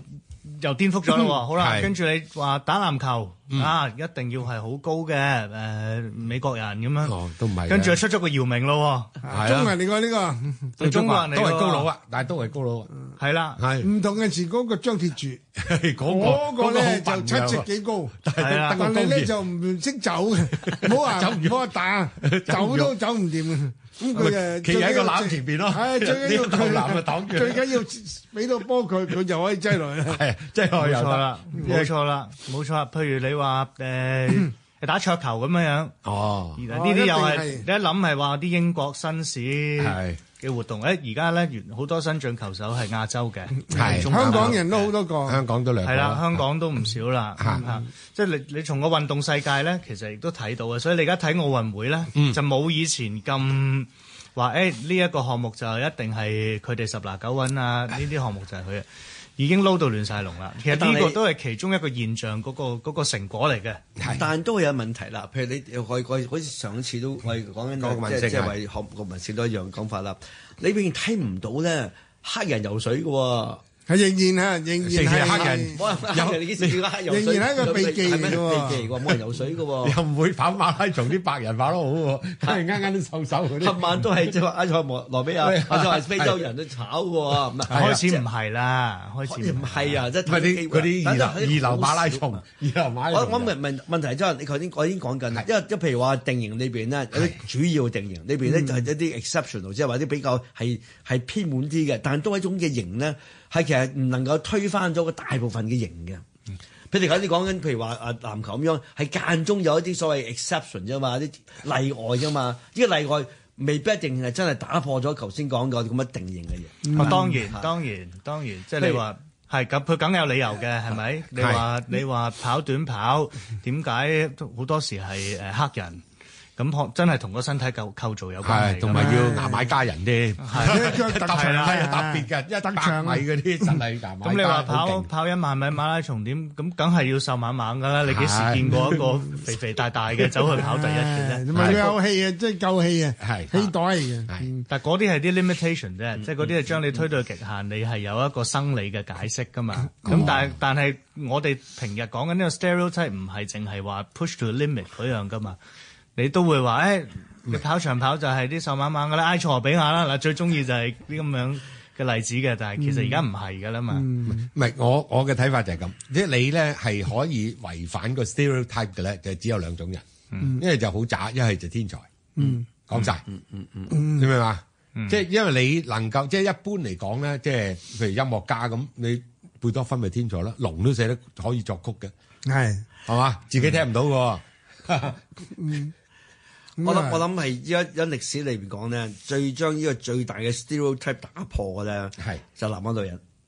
啊，哦即係女人啊，即係譬如話作為一個一個係即係喺西方中國都好啦，喺依上嗰幾千年裏邊都覺得咧係會係低等啲嘅。啊哦你諗下，譬如話中國人講，你諗從嘅一個即係即係一個誒誒，你講係點解生女就要個聾啞嚇，生男就聾張，即係話要個肉嚟嘅，即係咁樣。因為咁嘅時候咧，將喺呢個男尊女卑裏邊講就係咁樣啦。譬如加埋西方啦，你幾多大哲學家對女人咧就係睇唔上眼嘅。個個都係個都係咁㗎，係係嘛？亞里你士就多從德嘅柏拉圖到到亞里士多德，到到係譬如話係誒唔好講，譬如話係誒啊到到係叔本華又盧梭，冚唪唥即係話女人啊，唉咁就冇腦嘅，嗯最莎士比亞都係啊，係真係冇腦 嘅嚇，嗯即係為女 為女之小人難養兒的話咧，就係老夫子講咗啦，係咪啊？即係女人咧就係嗱，依個依個女人嘅着依個咁嘅型咧嚇啊，不如。啊啊！西方嘅基基督教裏邊嘅故事就創世紀裏邊講話點解女人係其實唔係為咗係唔係特別做嘅，係為咗男人而做㗎啦。係啊係啊嗯咁但係譬如話中國裏邊本來咧，呢個陰陽裏邊咧喺呢個對比裏係啊嗯邊嘅話就有一個係有一個係相生相克嘅嘢，但係都慢慢咧變成話，譬如話係班超咁講，譬如話呢啲所謂嘅話女，即係話係女界，慢慢就成為咗一個咧女人咧係話低下嘅，嗯女人就係乜嘢係係話係唔應該出嚟，唔能夠拋頭露面嘅，嗯女人就要係煮飯婆嘅等等，呢啲咁嘅即係定型咧，係定咗成係影響中國西方裏邊都係嗯，兩千幾年嘅喎。係啊，即直直至到咧，譬如話喺你話係會係啊啊十八世紀係係係係係係誒 Wollstonecraft，即係講話對於女權嗰個重新定嘅時候咧，佢話其實話女人即係就嗰陣時候就女人嘅分別裏邊唔係在於佢天生嘅問題，因為我哋冇我哋冇機會受教育啫嘛。係啊，冇錯，冇冇即係冇能力啫嘛。當然當然而家睇到啦，完全依即係就好明呢呢個呢個現象出晒啦，係咪啊？嗯即係話基本上我哋而家發覺大學裏邊咧，係其實女生啊，係其實有時好叻過男生好多，好多慢慢而家成差唔多變女校啦大學裏邊咧係係 係男女生嘅同男生比例係多啲嘅。係啊，一定唔多係，但係啲有。啲學科都係唔掂嘅喎。你有冇聽過女人嘅哲學家咧？即有係嗱有有唔係有女哲學教授好多啦，唔但係係你女話學家都有，我就真係冇喎。喂啊你喂你我哋打開本哲喂喂喂學哲學史啊喂喂喂，你打開本哲學史啊，咁樣玩 Hannah Arendt 冇㗎，唔識你咁而家譬如即係 Hannah Arendt 都係嗱都係一個係一唔唔係好多我夠識啦即係 US Murdoch 啊好多都有譬如話史本地波花都冚唪唥都係一流人嚟嘅。又唔能夠話佢係可以進入哲學史入世紀喎，大佬。哎呀，別字本就話肯定係啦，大佬，係啊大佬我完全唔可能會。佢你即係你話佢佢兩女本書，佢兩本嘅即係話女生性學學女女性性學學佢一定係創始者就 second second set set 同埋就 becoming 即係 O 即係 becoming O 嗰個譬如話 O H 變咗肯定係。嗯但呢個呢個都唔算係話，即係呃你可以話佢係思，你你你你話唔咧係你可以話佢係思想家，但係唔唔係一定佢係哲學家喎，啊即係你話兩佢回你事話佢唔嚟喎。係一個好似一級嘅，好似話你話點樣可以比得上係康德啊？但係咪黑格羅爾素啊，裏邊咧同羅素比咁就可能啊，羅素係二流哲學家嚟啫，係嘛？咁但係都 都譬如都有啲人都有學者當然有，但我問你話啊哇真係好魯倫伯格嗰啲都係二流啫，都唔算係一流嘅嘅嘅學問家啦，或者哲學家啦。數學家就反而有，數學家仲有幾個，數學家但係都係少嘅，相對於相對於呢個男性嚟講都係啊少物理學家少，物嚇。理學家少物理學家更加添啦，即係有時嗰啲霍金個艇啊，即係坐喺屋企得個諗字嗰 啲啊，即係係嘛？你譬如居里夫人嗰啲喺實驗室度做實驗噶嘛，即係係嘛？但係你你嗰啲所謂理論物理學家，純粹純粹理論學家 theoretic，哇呢啲就純粹得個諗字嘅啫，計數嘅啫，但唔係應該呢啲先係個女性比例係會追上得快啲咩？唔係㗎，原來唔係㗎，原來唔係嘅，你就係話我會咧，原來佢係因為因為數學係好抽象嘅嘢嚟嘅，抽象到係得啲數字，數字咧佢唔能夠同數字發生到一種感情嘅。係你咩明？係啊，嗱，譬如話你誒誒地理學家啊，或者嗰啲咧，你可以有個形象化啊嘛，可以 visualize 佢嗰樣嘢係，，係嘛？咁但係咧，即係你搞到理論物理學嗰啲咧，我以為就調或者翻數學轉呢添就唔係嘅。我以為你話即係你去到尾，你係個生理上有唔同啊嘛。係咁，你話譬如譬如你話而家讀大學啲學科。肯定誒覺得係同啲勞力有關嘅咧，都係越嚟越少男多女少。嗯，我以為嗰個分歧喺呢度添。唔係因為我而仲以為如果而家今時今日純粹講話個思想，係，咁應該係應該係平等嘅噃。唔係因為好多咧，就係因為科技嘅進步。譬如話以前咧，我所知我哋同屆咧嗰啲同學同學啊。嚇，即係去到骨科咧，即係你入去讀醫科、醫學院骨科咧，就好冇女人咁滯嘅。哦，因為嗰時仲要拎把鋸嚟噶嘛，即係你你你醫骨啊 鋸骨啊嗰啲搞唔掂，而家唔緊要啦，因為你科技發達啊嘛，嗯你變 嘅係啦，又又 唔使錢啊嘅唔使用力又嘅成即係你唔需要做到嗰啲嘢啊，嗯啊甚至你誒建築都係㗎，而家冇所謂啦，即係你女人嘅建築師啊，各方面都一樣一樣可以嘅，啊因為你有好多嘢其實係科技做嘅啫嘛，嗯咪沙 但係咧沙。下啲啦，呢最有名嘅係啊即係嗰啲女女女建築師啦，建築師啦，係咪啊亦都好出名其實嘅，亦都好有創意嘅。係啊，不過可惜係仲要係啊誒，诶少數民族嚟嘅喎。係啊，一仲要樣因為應該係㗎伊朗籍啊嘅，伊朗籍英嘅英國人嚇嚇，係啊，仲要英籍係啊伊朗人咁诶講，，仲要唔係白純白種人喎。係啊，一樣㗎。因為咧純白種人咧嗰個感受咧，呢個 stereotype 咧，呢個定型咧，就係差唔多咧誒，呢幾百年哦我咯唔係我諗呢一一罩年裏咗世邊咧界好耐亦㗎都係同埋咧，就話我哋 就喺所謂喺西方，唔係講中國先啦啊。香港成個嘅所謂係誒啊誒誒誒封建社會出現啊嗯嘛，係咪啊？即係你講話喺貴族嚇騎士啊啊收僧侶啊，同埋普通人嚇，嗯而家加埋譬如話譬如話誒誒喺另一種就係譬如話。啊！印度裏邊嘅種姓啦，嗯係嘛？呢啲好緊要嘅。之後佢一覺得一出世嘅時候咧，英英某啲人就定咗某種型，係啊佢就咁樣嗯嘅，所以我就一線提不能成佛，即係話係最低級、 最低嗰啲，嗰班嗯 untouchable 不得掂嗰啲係唔可能嘅嚇。咁所以呢依樣嘢本身嚟講咧，就係即係當然係只有佛家，即係你話都係話唔可能嘅。一線提都可以啊，即係最差嘅都可以成佛啊！咁即係佛性裏邊就將一切嘅所謂種呢個所謂嗯眾生平等平等平等。呢啲平等上裏邊咧，所以咧你得意噶。一方面我哋講話，我哋講係即係人權啊，講呢啲嘢裏邊啊；一方面咧講係完全講嘅普遍性。但實際上喺普遍性嘅落分，佢係一個實際上嘅即係生活裏邊講啦，冚棒都係其實一個係都係定型嘅嘢嚟噶嘛。嚇就係全部定型嘅。我譬如講話，我哋話，我而覺得，誒、如果真係如果係民主裏邊一人一票的話嘅時候咧，我點解我一個大學教授同埋一個咧係會係誒誒，即係普通街邊 Ờ. 嘅一樣無賴係嘛一樣咧但係啊實上咧，我哋話唔係。我哋嘅甚至我囚哋犯作都為可一以個投票嘅，啊嘛我哋個即係話係呢個嘅誒誒，即係話係係公民嘅呢個權力裏邊咧係 equal 嘅，係平等嘅。嗯，呢個其實好多人唔好想唔肯相信㗎，係咪相係信嘛？嘅唔？知點解我哋早咁期樣係都嘛？早期都唔得噶係，啊英國早期係要計交税噶嘛啊，即係有份交税嘅唔先可係以投票喺啦。喺法國咧，仲要咧係呢個呢個莊園嘅主人，呢個係有地社會地位唔係唔嘅。係早期係同埋知書識禮，知即係識讀過禮書係啊嘅，讀過書嘅。嗯咁你你你呢你個都未講埋讀過書，咁又又走去投票，你個票同我票一樣咁嘅價值，就唔唔係好咁通即。係美國一樣啫。你一七七六年個所謂成個成個獨立書裏邊講 all men are equal 的話，呢句説話所所謂平等的話，要隔幾多年之後先會係黑人可以有機會投票啊？係啊，咪一路都唔係俾係你係而睇。家美國都係女五幾人，而家女女人同男人都唔係同工唔同酬㗎。係啊美國好多係咩啊？好完多全省，係唔同酬好多㗎喎，係嘛？個誒州份都唔係嘅喎。好多係啊，唔係嘅，係啊係啊。即係我哋好多嘅對於一啲點樣呢啲對於因為外佢在話你不貴公平裏嗯邊啊唔係咧，某程度佢話因為你貴啲啊嘛。嗱、譬如話你而家誒美國誒香、香港可能少，即係算少啲啦。譬如你喺歐洲嚟講啊，你女人一大肚咧，嗯佢、有成半年至一年嘅產假噶嘛。咁嘅、嗯情況底下嗯咧，我請個女人係咪係咪個成本唔着數高呀啊我同你大家同酬啦，大家都收一萬蚊，其實唔止喎。係因為佢一佢一到大肚嘅時候，佢放假，咁嗰啲人工即係而家就話好多係政府俾啦。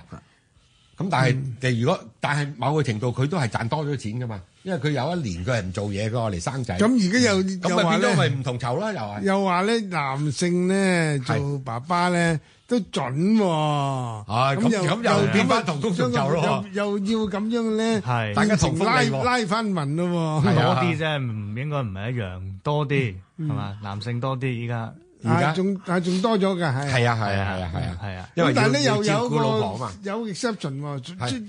好多咧就折衷方法咧嚟到使到呢啲 stereotype 呢就誒、呃所好似公平咁樣。係譬如咧，佢誒、呃丈夫同妻子咧可以調換嘅喎，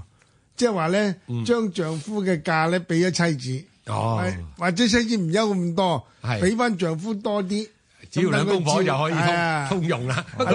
可以送送家期啊。其實啲嘢㗎，呢啲我諗係誒，都係人類嘅歷史發生發展落去都係永恆㗎啦。啊係一定嘅就話呢種嘅所謂係你話定型同埋非定型裏面，咁譬如話一方面講男女係已經已經分開啦，第二講話唔好講男女啊，係性別都分開啦，係咪係啊啊？即係點解點解點解男人同男人幾多分啫？嚇！係啊喂，就係同性呢邊都仲好多分開啦，係咪啊？我點解我點解要定同性啫？點解唔雙性啫？嗱，即係呢種嘅所謂對於我傳統嗰種定型嗰段嘅反叛裏邊講咧，係就事實上咧就係會當然係尤其是喺過去嘅所謂我哋講我哋講後現代啊啲咁嘅事，譬如話就係呢一百年係啊係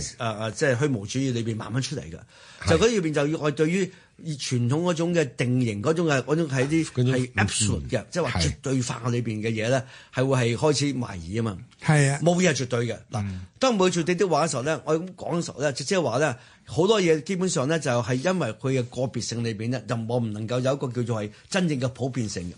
啊實際上，老實講係，當當係當柏拉圖提出一個所謂上嘅觀念嘅時候咧，一切都係定型嘅時候咧，放我哋疏得已經係批評啦嘛。係啊，譬如話點解點解一定要係呢種？你話所有嘅台都有一個共相，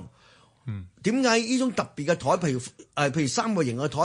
誒、或者四方形嘅台，呢、個三個形台冇自己本身嘅相啫。係啊，如果咁講的話咧，佢話你你不如就話咧，阿阿阿阿阿阿 Sir，你即係其實咩？係將世界乘二啫嘛，即係將呢個有嘅越每一個有個具體嘅嘅一個一樣嘢，加一個係非具體嘅相而已。即係你唔能夠話呢個相咧，可以點樣去參與喺不同嘅個別社裏邊講啊嘛。嗯，咁就當然呢個其實係阿里所好早已經係批評緊，其實柏拉圖後期嘅都有自己咁批評嘅，即係嗯話點算呢？嗱、所以你睇到我哋大家咁講，第一方面啦，嗱我哋講開講語言就係，我語言一定唔能夠每樣嘢其實都唔同嘅，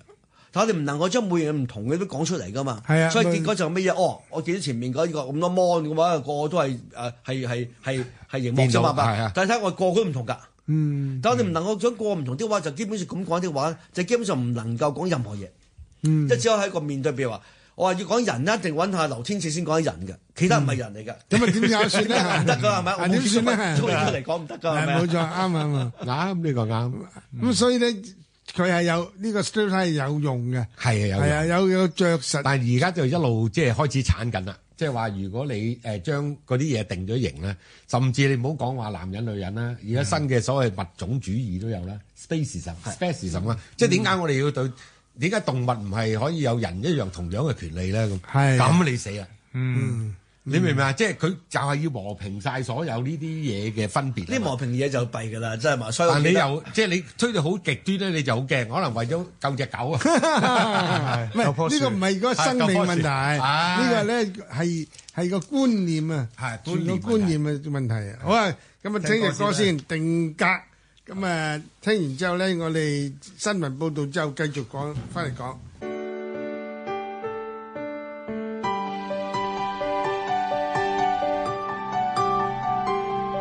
星期一至五晚上十一點至凌晨一點，香港電台第一台。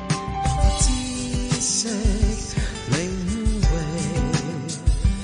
網絡文化通識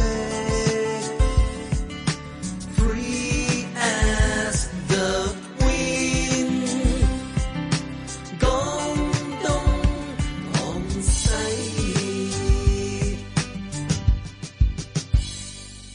好啦，咁啊，今晚題目咧係定型嘅觀念 Stereotype 咁啊 stereotype，係咁啊咁有啊張燦輝教授，有 Felix，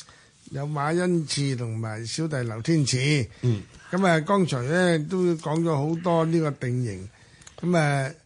亦誒、呃日常生活裏頭咧，真係舉例太多啦，係嘛？同埋誒，啊你你話係人類嘅悲劇又得，話即係誒事實咧，就係話我哋擺脱唔到呢啲定型嘅。冇得擺即脱係一個社會裏邊一定要有定型嘅。即係頭先我哋都講過啦，因為我哋認識嘅世界啊，或者好多方面咧，一定要從定型開始。但係似乎定型同呢個成見同呢個歧視係一線之差啫喎。我哋頭先個一路唔個係討論啊直情係添都講啦話，即係歧視其實或者偏見啊、定誒成見啊呢啲咧，全部都係其實某一種定型嚟但係你你你另一方面講個正面嘢唔少，譬如話你諗下我哋所有 A 貨。呢 個 我所以其實一係嗯就就一個咩一個 stereotype 出嚟啫嘛，你定型啫嘛吧。嗱，但點解譬如話 C A 貨嘅出現就係名牌？嗯名牌嘅出現裏邊咧，就係因為如果當你係肯定嘅，當你擁有個名牌嘅時候咧，嗯你譬如話揸住個行街嘅時候咧，揸住個包包係某種嘅牌嘅時候，你覺得你哋覺得人以為咧嗱，自己可能係。誒唔係表係真啊，就以為你擁有一種某有一種嘅象徵性啊嘛，嗯係嘛？譬如我哋貴啲特下貴啲係標。係嗯譬如某一種嘅正位，譬如十大名錶嚇，咁、你覺得咧就呢種係一個係擁有一種嘅即係話係一種階級嘅觀念係喎。所以你諗下咧，所有嘅即係話啲跟住之後嘅所謂啲係誒係冒牌貨 A 貨裏邊講嘅時候咧，就其實因為呢一定型之下嘅係有直面嘅正面好處先能出 A 貨。知知你係嘛唔係知你冇飯咧，係翻版咧，最最戇居嘅，你可以話一樣嘢，就叫限量產品啊。係因為佢嗱，你話嗰啲咩名牌嘅包咁，哎，因為佢名牌梗係有佢道理嘅，佢可能用嘅料又好啲，佢嘅手工又精細啲，都係喺質素上咧比 A 貨高好啲嘅，係嘛？不過咧，即係嗰個比例唔啱，即係你好一倍咧，但係價錢好就貴十貴係倍，或者 廿倍，或者點知啊一千倍，係啊係咁啊你即係唔唔合比例啊嘛，唔合符啊嘛，係即係我要一樣質素好啲嘅貨品，我就要俾多成千倍嘅價錢。咁你唔就係同埋因為嗰個叫名牌，你有一種虛榮感滿足到你啊嘛。咁但但係有一種咧叫限量產品係最戇居嘅，特登製造出嚟㗎。唔係佢製造出嚟咧，佢唔係佢唔係個質素好嘅人係喎啊，即係你譬要如話俾你聽，我以得前咧得。十個啫，或者得一係百啦個啫。咁嗰啲球其實係可能都係好好特登渣做嘅㗎嘢嘅，好渣嘅嘢嚟特登㗎係嘅，嘛所以覺得係咪先物以罕為貴啊嘛係係啊啦，就以物以罕為貴嗰度就好笑啦。嗱，譬如郵票咁嚇，嗯我話即係呢一套郵票咧係出一千套嘅啫咁。咁郵票有乜即係靚唔靚啫？有幾靚啫？係咪先？嗯得咁人啦，你 所以嗱 你所以你話睇啲譬如話係咁但係貴好多㗎喎一百年前嗰啲咁你覺得嘅，限量譬如話限量郵票中國郵票咁樣，哇咁有幾核突啫，有乜靚啫啊？咁啊賣幾百萬喎，係啦係都有因為少啊㗎 嘛即係就一少，就係即係佢嘅價值唔即係名牌，我仲我仲明白有一個道理，因為佢名牌真係靚啲。但嗯係你呢啲咧罕有罕有就好巴閉㗎啦咩？即係係嗰度你唔明啊嘛，佢罕有本身唔係一個因為罕有個價值裏邊啊嚟咧㗎嘛。。你咁講嗱，當然嗱，如果譬如話你擺到喺一個咧藝術作品裏邊就容易明白。哦，譬如當然譬如話你話入梵高一幅畫，咁雖然有無數嘅即係呢個複製係品抄佢複製係嗯品，但你永遠都知道嗰真畫咧係，即係得一幅 unique 嘅，得一幅嘅，係嘛？呢幅裏邊咧，一切一切所有 stereotype 就靠佢，呢種就係最寶貴嘅嘢，一嗯個最 original。譬如話你頭先講你話你話印書咁樣都好啦，係即係個第一版裏邊嗰啲嗰啲排版個 type set 啊，嗰本身嚟講係最重要噶嘛，係咪？係係。咁但係其實同跟住你出第二版，你再印過一樣噶嘛。係啊即係啱啊咁咁變咗咧，就係話唯一，即係佢嘅唯一價值就叫罕有。係啊但罕有本身係冇冇意思因㗎為嘛因為係咪譬如講緊譬如學你話齋，每樣嘢都罕有㗎， 係咪先？即係每譬一每一嚿石頭都係得佢呢一嚿石頭獨有嘅。所以話你話你話啊譬如話照片嚟講就唔係咯係啊，譬如話當然係譬如譬譬如如你你而講咗就家啲譬如話啲因為啲。截圖咪大我咯唔。係因為你覺得啊啦，譬如有咗菲林之後咧，嗯係你根本就係無數嘅，你出緊同一樣嘅嘢係一樣噶嘛，複製㗎嘛複製噶嘛。嗯咁譬如話，你譬如話我複製啲嘢一樣，譬如我 cut and paste 一樣，而家或者譬如係啊我而家我哋數碼我哋而家仲係大鑊啊咩嘢冇係冇所謂真本啊係啊冇真邊個本邊嘅個數真碼本咧？咁呢個話就咪呢種嘅所謂定型裏邊咧，就變咗本來一個頭先講嘅物以罕為貴、罕為貴嘅裏邊咧，係一都個冇埋最啊重要嘅都冇埋。嗯，而嗰啲都冇埋。係即係你冇你冇得賣一樣嘢叫罕有， 係咪先？你冚唪唥打字嘅啫嘛。咁呢個係心理啫嘛，呢個係 stereotype 心理，係啊，即係賣嘅心理係。嚇。咁誒，即好係多我有一樣嘢，時全世界人都冇嘅，係啊，咁呢就係樣咁簡單嘅啫喎。咁嗰樣嘢但但係呢個嗰樣冇嗰嗰樣嘢本身嘅價值其實係好低嘅。你講緊一樣嘢啫，但係頭先頭先阿教授嗰個例子就係 A 貨。係啊，咁好啦，我問你啦，咁 買 A 貨嗰啲人，佢係因為想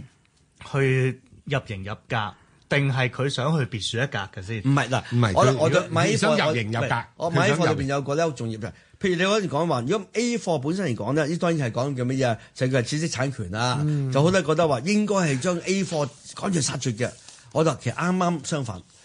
其實 A 貨點解存在咧？好簡單啫，就買得真貨人咧就可以買 A 貨，但係不屑買。係買 A 貨人咧係冇錢買真貨，嗯恨買。嗌恨買裏邊，即係直至到 A 貨仲喺度嘅時候咧，就嗰啲人擁有 A 貨人咧，其實冇一個唔係希望擁有一日係買到真貨，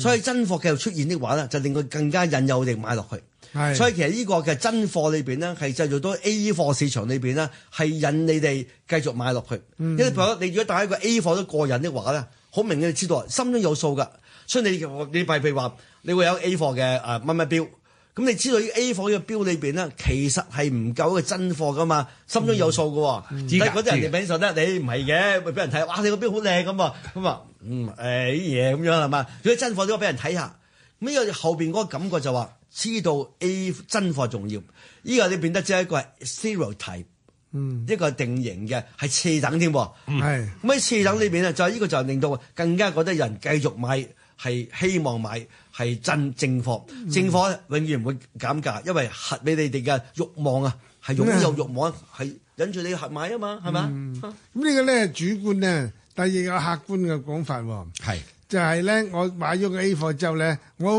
短暫嘅時候，我就咁俾你睇睇係，你以為我係有一個真皮係真嘅手袋，有誒真嘅手錶，但你睇清楚就知道假㗎係。但係咧嗰段嗰個 moment 嗰秒鐘或者嗰幾分鐘，係嗱你就已經滿足咗啦嘛但。係唔係唔係？係係。你覺得 A 貨咧，你知道有一個 A 加 A 加加 A 加加加嘅 A 貨。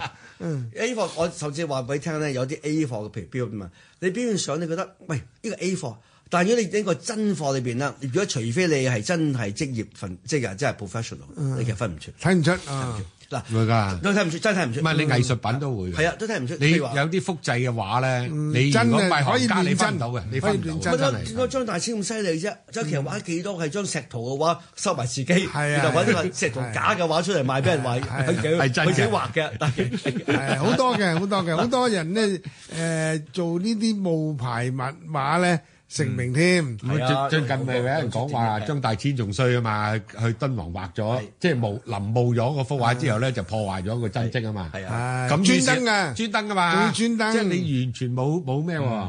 我我依依個我睇過啊，因為喺嗯係啊喺喺喺誒成都喺佢哋嗰個博物館裏邊啦，唔係係啊應該係啊喺佢哋誒真係畫得好靚㗎張大千，係啊，但發覺可能佢先啱㗎，即係呢就佢為跟咗住破壞咗佢嘛，為咗令自己幅畫成為唯一獨有嘅。如果唔係，第二個人就走嚟又有又臨摹咗，咁啊可能靚過咁啊佢係咯靚咁啊咁於是咪破壞個真跡咯。係咁啊，就變咗佢佢嗰嗯個價值高過真跡添。冇冇啊，因為冇咗啦嘛，真跡冇咗啦，唯一剩翻佢嗰幅真跡啦嘛。咁所以你咪所以你啊，即你係你呢啲諗下，呢啲即即真係我好成個弊啊呢啲冇藝術我我哋我哋家成嘅個嘅今晚嘅討論裏邊講就咩？就係其實咧，一方面就係講個定型裏面嘅型咧，其實係同一個咩嘅獨有係要相對。嗯，因為獨有嘢裏邊咧就，但問題一晚啲獨有嘢咧，因為獨有譬如話咗畫一個標裏邊啦，或者一個創造裏邊咧，就即刻有咁多嘅係會複製出嚟嘅。嗱，但係複製裏邊咧可以咁講嘅，有啲真係會咩嘢係影印嘅複製，嗯、有啲咩係加工複製。嗯、你諗下，淨係話你話望落望落嚟三幅畫啊，啲複製好多啦，係大理都整咗張畫皮畫皮須喺度咁樣啊，即係呢種嘅所謂第二次、第三次嘅即係創造裏邊講嘅時候咧，都係因為個型喺度㗎。即係型本身就咩啊？好多我如果譬如話呢啲型咧，係如果有呢個係真係創造性啲話，係帶領咗好多嘅第二種嘅創造。實際上咧，即係話最最即係話最原原型嘅最有一個創造力嘅人，其實可能唔係好多嘅啫嘛。係冇係嘅啊咪，所以任何越嚟啲越譬如少話啊，每一種嘅音樂你唔一樣嘅，一出就型就啪，你話你話係啊披頭士出嚟，咁就話好巴閉啦。咁你跟住好多無數跟住學佢㗎，嗯係啊係嘛？譬如諗下音樂都係㗎，rock 都係㗎，每一個都係咁樣嘅。嗯即係變成流派啊嘛，你要變成流派，一定要多人學。即係你都要有個有個型喺度，先至有得再再即係去你要將一個獨特嘅，即係一個藝術家最巴閉嗰啲啊，就開創咗一個獨特嘅嘢。但嗰樣嘢咧，即係馬上就變咗變成一個 type，變成一個類型嘅話咧，就係所謂一個流派啦。係啦。咁啊仲嗰個最威啦，嗰個係啊係就九自萬成人一家啦，所以話咁你就一睇到呢個喂但咁冇人跟咧就死得，冇 人跟咧即係嗱哲哲學家你識啦，就唯有一個哲學家你不能夠話佢係渣嘅哲學家，甚至係大哲學家，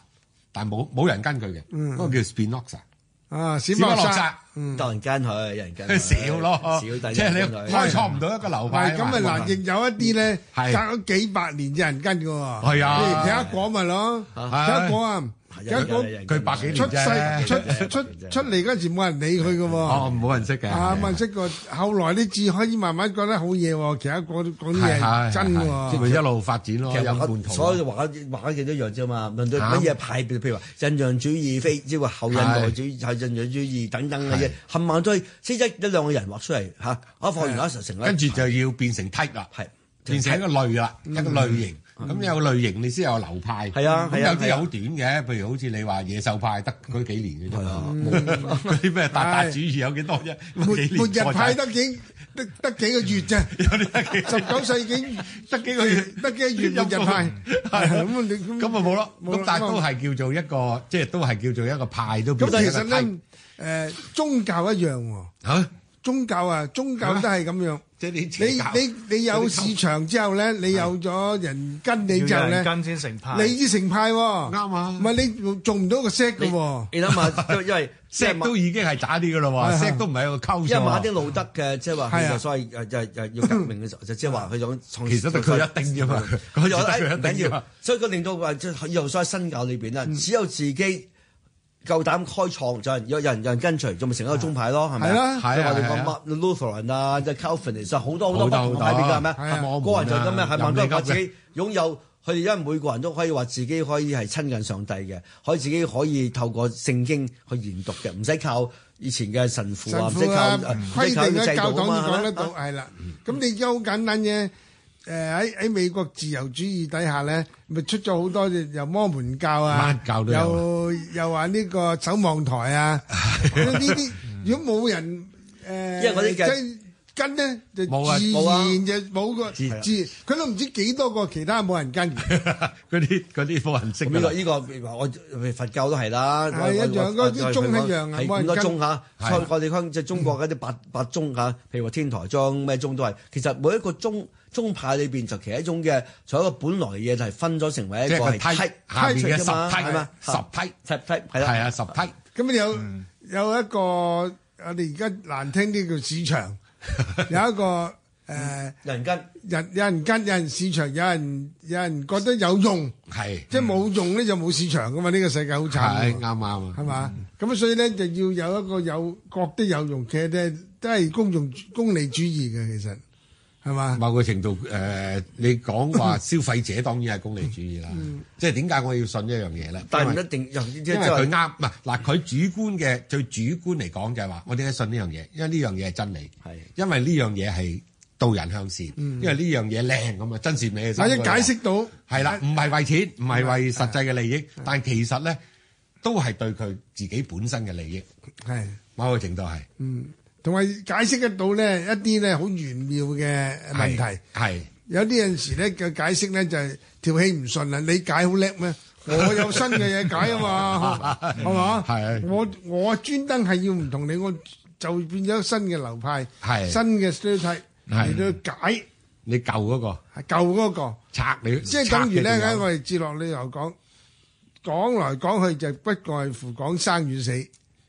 但 係咧，你諗下幾多流派講生與死咧？啊哇！真係多如牛毛 啊！即係個個人講法都唔同，嗯個個作家都係其實到最後尾啊，ultimately 都係講緊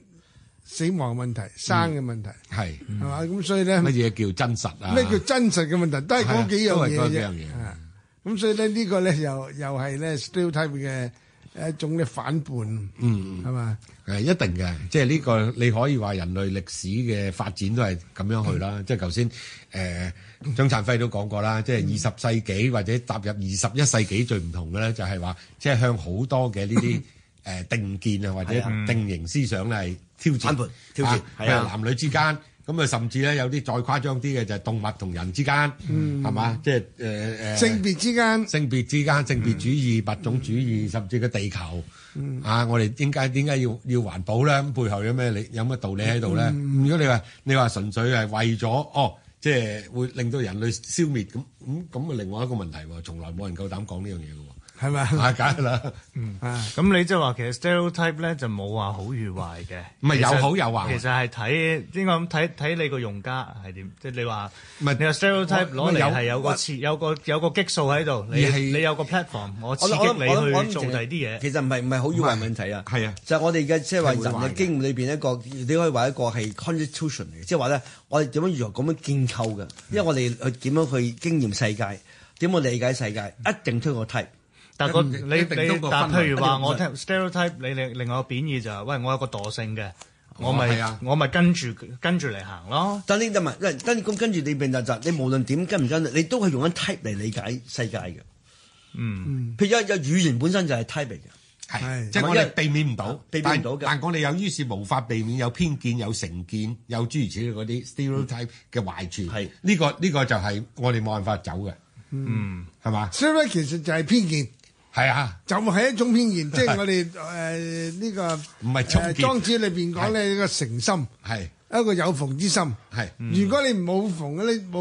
唔係成見咧，根本就唔能夠成為見係啊到一個見解。啊，咪即係乜都冇即咯，係唔你使諗下，講有譬如莊子啱啱講莊子裏邊，係莊子講係係莊子好嘢係齊論齊齊物 à? 啊，一齊咗齊咗咪唔使講嘢咯。 齊物同埋齊論，因為一切裏邊嘅是非裏邊咧，都係從某一個觀點睇嘅時候，就冇任何一叫絕對是絕對非啊嘛，係咪啊冇錯嚇咁啊唔使講呢個嘢咯唔使講。此此亦此亦一是非，彼亦一是非，咁咁啊但係乜都唔問使題，講咁啦。但係問題就分係唔咪到咁就譬如莊子裏邊，哎我我跳過一層。係望你班人就講呢啲個是非啊，對就對比裏邊呀，係善惡裏邊咧，係佢會係佢叫做超善惡，係啊，超愛生死善惡係咪？係愛生死就話咧喺一個係因為成個嘅呢個道嘅外邊嚟睇你啲呢啲咁嘅人間裏邊嗰種嘅鬥鬥爭爭裏邊爭權奪利，你話你你個你話啱你中意好啲佢話你講好錯啲，其呢實個係唉嘥氣係嘛？蝸牛角上咧嘅少少嘅鬥爭，係啊，微到其微嘅，喺睇睇唔睇都睇唔俾佢，係，望都望唔到嘅咁嘅細微到咁少嘅。但呢種咁就係一係好種消極嘅睇法嚟㗎。係一個一種美，即係積極啲講就係唯一一種就係一種美藝嘅態度咯。即係每樣嘢你只係因從一個美審美嘅眼光去睇佢，就唔係從是非對錯啊、誒好壞啊、所以呢個就善唔講惡去消極睇。嘅，因為呢個就會我哋我哋呢個係用一個觀賞態度啊嘅，觀賞態係度就唔係就冇價值喺裏邊嘅，呢就係一種美學。係美學呢嚟個咁嘅。諗啊，就成個中國嘅對於譬如話生命嘅世界睇法，同埋儒家同道家最最緊要分別啊嘛，嗯，係係嘛？因為道家就係一個比較係用一種嘅係會係一個係係一個係一種嘅欣賞嘅，係一種嘅即係唔去入去進入佢裏邊，佢會係會去誒誒、呃呃要係。將佢改變嘅，將佢喺一個用人嘅人嘅一個外力裏邊咧，將佢呢個世界呢個宇宙裏邊咧，係會係係破除一種嘅係誒，即係本來本來面目嘅嘢唔啱啊嘛，係咪、嗯咁啊係，其實即係想問下莊主，咁佢娶老婆嚟做乜咧？咪佢誒冇所謂 嘅，好彩佢冇生仔，冇所謂嘅，冇就咪古盆兒歌咯，老婆係死冇所謂嚇嘅，生與死都係一樣 嘅。 即係有老婆同冇老婆都一樣啫。係個生啊嘅生又要咁娶就娶啦開心，死咗又咁開 又開心，啊即係有人咁開心，佢唔取冇你人係開問 心佢點解佢唔取咧？咁誒， 咁呢個真係觀賞 咯。咁啊，你純觀賞你唔會去咩噶嘛？即係現代啊，莊子咪娶唔到老婆咯。係即係以前可能係即係父母之命啊，指腹為婚啊，於是咁知㗎樣啦但係但即你係佢佢唔積極，你佢主用咗一動去個爭有取妻任何嚟嘢講，。點解需要娶老婆啫係？所以結婚啫，娶老婆結婚呢邊係我哋呢種嘅流俗嚟噶嘛，一係係萬一我哋嘅過去覺得係叫家庭作為即係為一切一個嘅一個單位為一個係一樣嘢，裏邊咧唔我一定㗎，而唔係家我覺得重要嘅，因為中國儒家講咧，第一就叫生生不息，係第二一樣嘢咧就係話你講嗰啲偉大嘅理想咧，對一般人大部分人啊，呢個好精英主義嘅，係佢佢做唔到嘅，係嘛？我點樣貢獻社會啊？點樣改變世界啊？呢啲嘢佢做唔到啊嘛。但係結婚生生仔，然之後咧教一個好仔，佢做到啊嘛。啊即係變咗咧，普通呢個好一般實在實在好實主義在，實即在係好主義一般人都可以有個人，即係人生嘅目標啊嘛。嗯咁有個呢樣嘢係嘛？你冇錯你講貢獻社會、改造世界，哇！你你點樣改啊？或者好虛好虛幻，好虛。嗯大部分人做唔到啊嘛。咁佢板而家呢個係實嘛實際際係係啊喺你嘅能力裏邊咧，最低限度做到嘅係啊。即係等於我誒、呃另外一個假設，不過冇證明嘅，順手講一講，就係、中國人點解咁勤奮咧？中國人好勤力嘅喎。即係分分鐘咧，你話誒、呃有人有人幫襯咧，就哇個間報豆開到夜晚兩點，就因為中國人冇超越性嘅嘢要去要去追求啊嘛。佢唔做嘢嘅時候，佢唔知點做，佢唔知佢唔知生命點過啊，嗯，係嘛一陣呢個啊呢呢個留返第日再講啊留翻下先講 啦。好啊，咁啊係講講明天咧，誒十月六號咧就現代父母嘅苦啊！嘿，咁啊有啊李健雄老師 啦、黃宗顯啦，哦同埋伍志聰咧，伍志聰冇嚟好耐啦。係咁啊，從都可佢以咧講。講起始。終都有兩兩個女係，你見咁啊都冇生，啱冇仔啱講女起，咁 佢哋又講呢個題目咁。好啊，之後咧，我哋有首歌《一生不變》，再之後咧就係、新聞報導同埋咧誒基哥啊，唉、基哥嘅節目咧一定要聽埋最好瞓。當然好啊，多謝兩位今晚誒撥撥勇嚟到同我哋講咗咁多誒、定型嘅觀念啊嚇。 係多謝好多謝，拜拜拜拜。